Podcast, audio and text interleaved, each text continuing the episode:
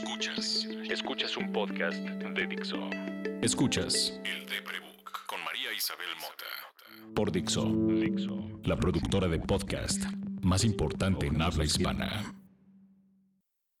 Si estás escuchando esto, gracias. Ay Dios, ese se oyó en estereofónico. Esa otra voz que oyeron es mi amadísima Vero. Hola, Ya yo no soy Verónica. Es muy chistoso cuando tu productora no sabe qué hacer enfrente del micrófono. Pero la están escuchando porque este podcast se trata de ustedes. Y queríamos contarles todas las cosas que hemos leído sobre los mensajes que nos han mandado. Ayer le compartí a Verónica uno sobre que nos mandó arroba botellita Klein, que es prácticamente una carta de amor. Y nada más porque dice muchas cosas bonitas sobre Verónica, la voy a leer porque a mí me abruma mucho, ¿saben? O sea, si me dicen esas cosas yo lloro. Pero dice, muchas gracias por existir, Verónica. Verónica. Ya se puso roja, me encantaría que pudieran verla, porque ustedes nada más la ven en las fotos que hace para los otros podcasts. Está rojísima. Pero bueno, léelo tú, para que se te quite la, la angustia, ándale. quítale. Ok. Léelo tú. Muchas gracias por existir, Verónica, María Isabel y Deprebook. Les quiero mucho. Cada martes por la mañana u hoy miércoles, mientras camino, el podcast me hace compañía. Siento además de profunda admiración profesional por ambas, agradecimiento por el aprendizaje, cuántas cosas existen que nos enseñan tan clara y bellamente a ser más bondadosos. En mi vida hay muchas personas neurodivergentes a quienes poco a poco he aprendido a acompañar. Y también estoy yo. También estoy aprendiendo a ser más bondadosa conmigo en este momento que estoy simultáneamente desaprendiendo tanto. Escucho a María Isabel y hay muchas similitudes en la forma en la que nuestros padres nos criaron, que apenas hace poco entendí y apenas estoy sanando. Me sentía muy sola porque no conocía a nadie que compartiera este tipo de experiencias y relaciones. Sentía que simplemente era incapaz de manejar y transitar este trayecto llamado vida correctamente, lo que sea que eso signifique. Pero las palabras de María Isabel me hacen reconocer que mi manera de vivir mi vida y construirla es válida. Sí, válida. ¿Para qué cosas una necesita validación? Que mis esfuerzos son legítimos a pesar de mi situación académica, que puedo abrazarme por el simple hecho de seguir intentando. Me da la paz de saber que no soy una mala hija o una mala persona por estar herida. Qué bonito ha sido para mí que el Deprebook apareciera en mi vida. Muchísimas gracias por ello. Es la cosa más linda del mundo. Es la cosa más linda. Gracias a ti, Adriana. Yo quiero que sepan que, o sea, si lo leo, me cuesta mucho trabajo leer esas cosas en público porque siento que es echarme flores. Pero antes de empezar a grabar, discutíamos lo incómoda que me siento cantando las mañanitas y en cambio, a Vero le gusta cantarse las mañanitas. Sí, me las canto a mí misma.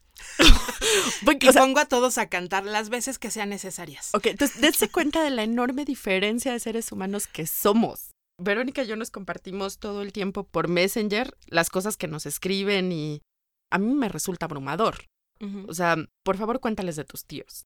Ah, bueno, mis tíos, desde que salió el primer capítulo, cuando les platiqué que estaba produciendo mi primer podcast, se pusieron a escucharlo. El primer capítulo lo han escuchado, que yo sepa, cinco veces o seis. Y cada vez que lo escuchan, me dicen, y cada vez me dicen lo nuevo que encuentran en ese capítulo. Y así con todos. Cada semana, los sábados, comemos en familia, una familia por decisión muy pequeña, entre ellos mis tíos, y cada semana escuchan el nuevo capítulo del Depre. O sea, ¿cómo no quieren que me muera de angustia y pena y vergüenza y bochorno y abrumación? O sea, soy parte del programa familiar de todas las semanas, ¿saben? O sea, es- ¿a quién le pasan esas cosas? Es muy impresionante. Pero además, yo puedo tener un acercamiento con el qué piensa y qué siente la gente, porque pues sí son mis tíos, pero no dejan de ser personas, individuos individuales, como decía mi papá, este, y son dos personas también diferentes, aunque son pareja, y cada uno me da su punto de vista y cada uno me dice qué es lo que lo hace sentir, o sea, tengo un feedback cada ocho días muy cercano. Es muy, es muy impresionante eso y creo que ha sido muy enriquecedor para las dos porque como nos compartimos lo que nos llega en todos lados, de repente es estoy acostumbrada a recibir las críticas de las marcas, ¿saben? O sea, mi chamba, y también la de Vero, porque ella también lleva las redes sociales de los otros podcasts, es mucho recibir, pues, a veces vítores, pero a veces también críticas, ¿no? Y la gente que nos dedicamos a social media, estamos terriblemente acostumbrados a recibir, pues, comentarios que no aportan. Critican nada más, ¿no? Si te dicen, oye, pues, te oyes raro, cuiden el audio, no sé qué, a lo mejor están oyéndote más allá del mensaje que das.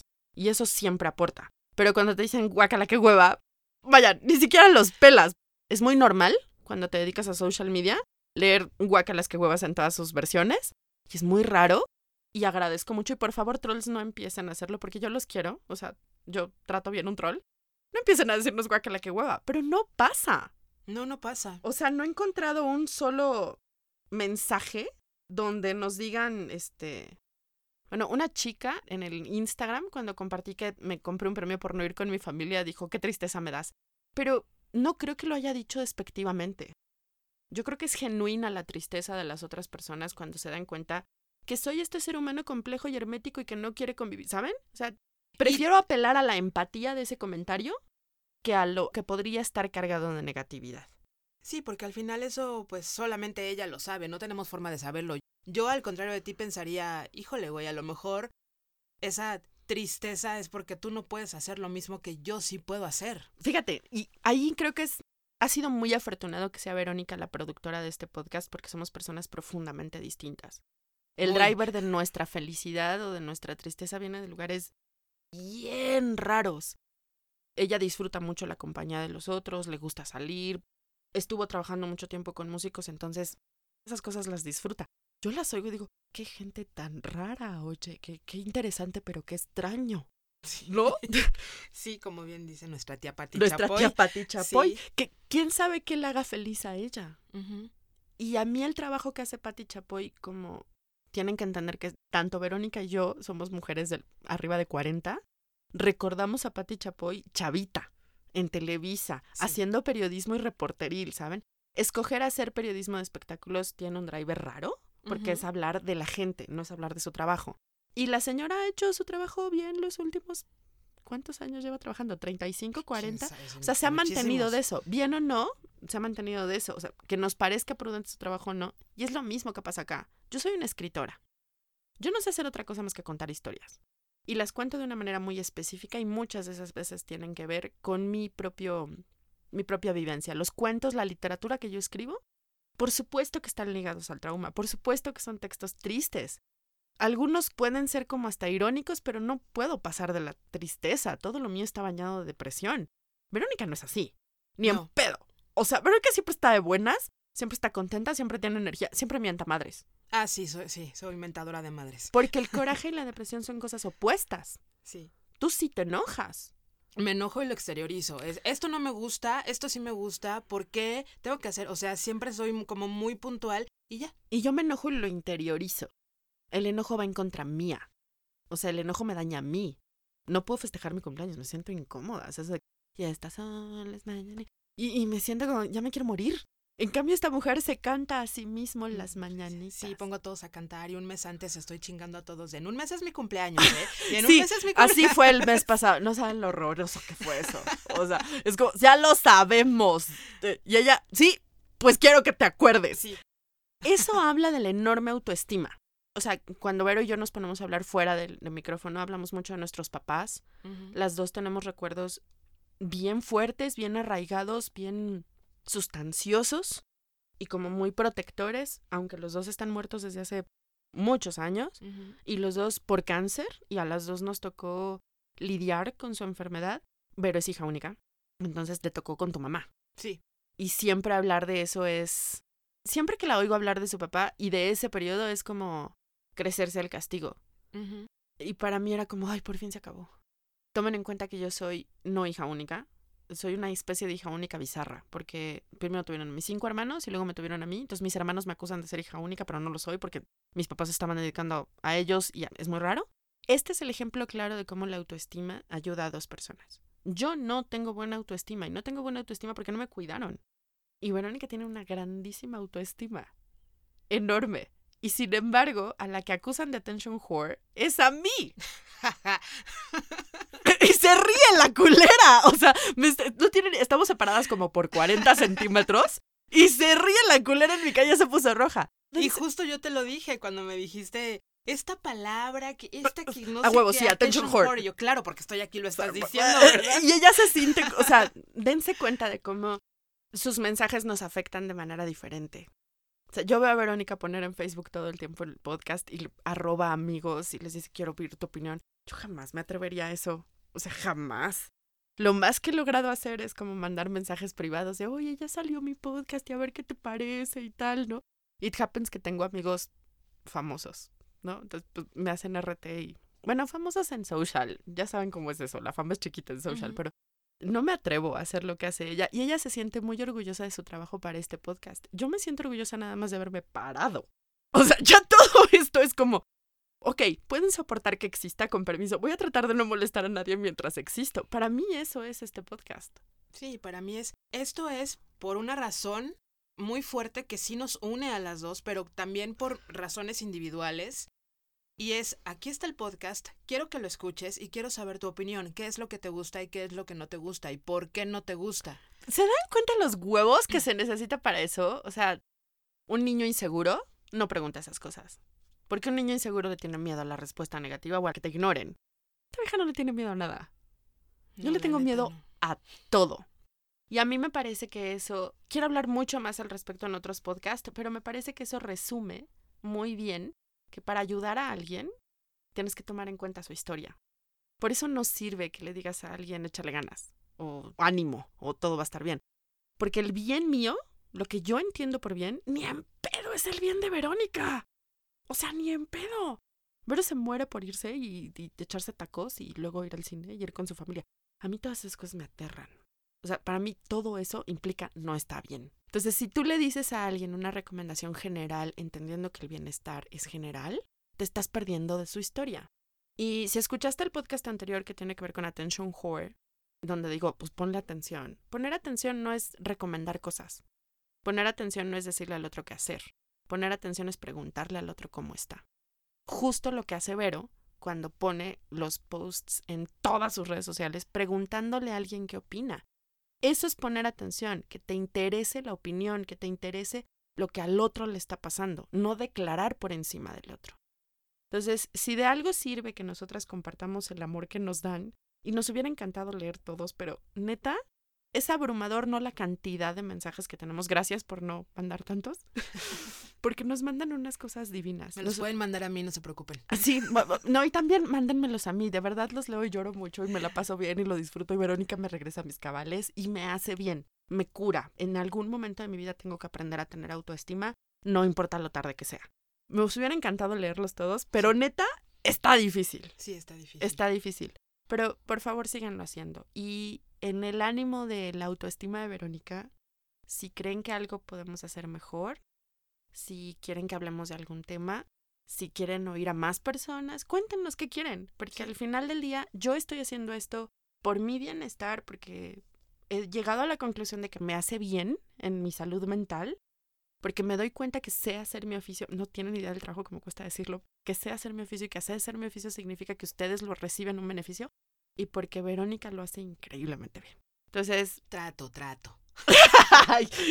o sea, esta es de las que se tiran para que la levanten, así es ella. Pero este, por favor, escríbanos, escríbanos. Yo soy arroba María Isabel Mota, Yo soy arroba verushk con doble H y la capu sin... porque sophistication. Es que está... Pero también los podemos leer si nos escriben a Sí. arroba el de o arroba dixo.com o arroba dixo. O arroba Dixo. Y ahí les recibimos pues todos sus mensajes y pueden escuchar este podcast en Spotify, en iTunes. Ay, y en iTunes, por favor, califíquenos con cinco estrellas, no se puede menos cinco. Y este, y escriban sus comentarios también ahí y en la página de Dixo, dixo.com.